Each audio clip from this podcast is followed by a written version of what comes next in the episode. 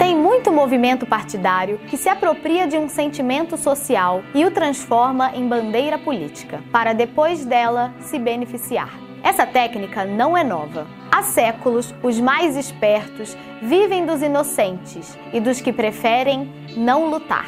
Mas há muitos entre nós que perderam a fé há tempos nesses grupos e preferem não ver seu nome ou imagem colados às deles. Quem não pertence a um grupo ativo fica isolado, remoendo sua indignação e sem saber como externar este sentimento. Na maioria das vezes, o bar, a roda de amigos são os únicos espaços públicos que possuem para esbravejar contra o sistema. Contudo, esses murmúrios, sejam analógicos ou virtuais, já se mostraram insuficientes para a realização de mudanças significativas no sistema, que abraça toda a política feito parasita e dela se alimenta há eras, como já admitimos que tal extirpação é impossível, optamos em nos afastar e acreditar que isso nos tornará imunes às suas ações.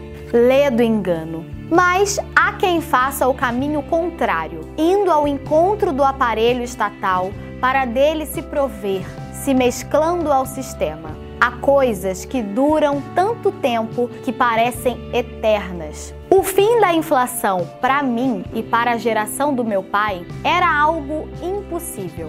A inflação jamais cessaria. Era o pensamento corrente. Entretanto, um dia ela acabou.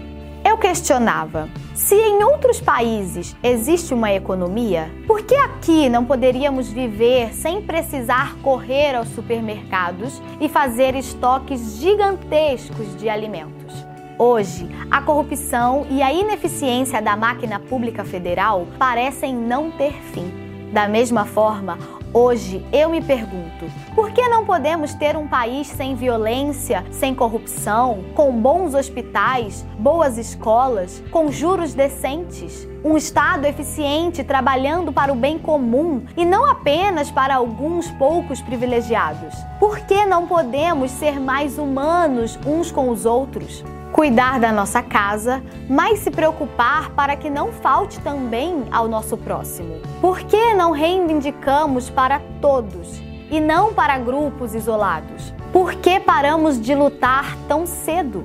Proponho ir às ruas por nós mesmos, por nossos descendentes, por nossas ideias e ideais, sem pedir um salvador da pátria, sem esperar por um milagre sem delegar aos outros as nossas lutas e combates. Ninguém deve travar nossas guerras. Elas nos pertencem, assim como seus bônus e consequências. Caso você ache que lutar contra a Previdência seja coisa de esquerdopatas ou lutar a favor seja coisa de coxinhas, você está achando errado. Lutar a favor ou contra é coisa de gente que não foge à luta, que não deixa para o seu vizinho o dever de construir o dia a dia e o próprio futuro. Como alguém já disse, o pomo está maduro. Se você não o colher, outro o colherá.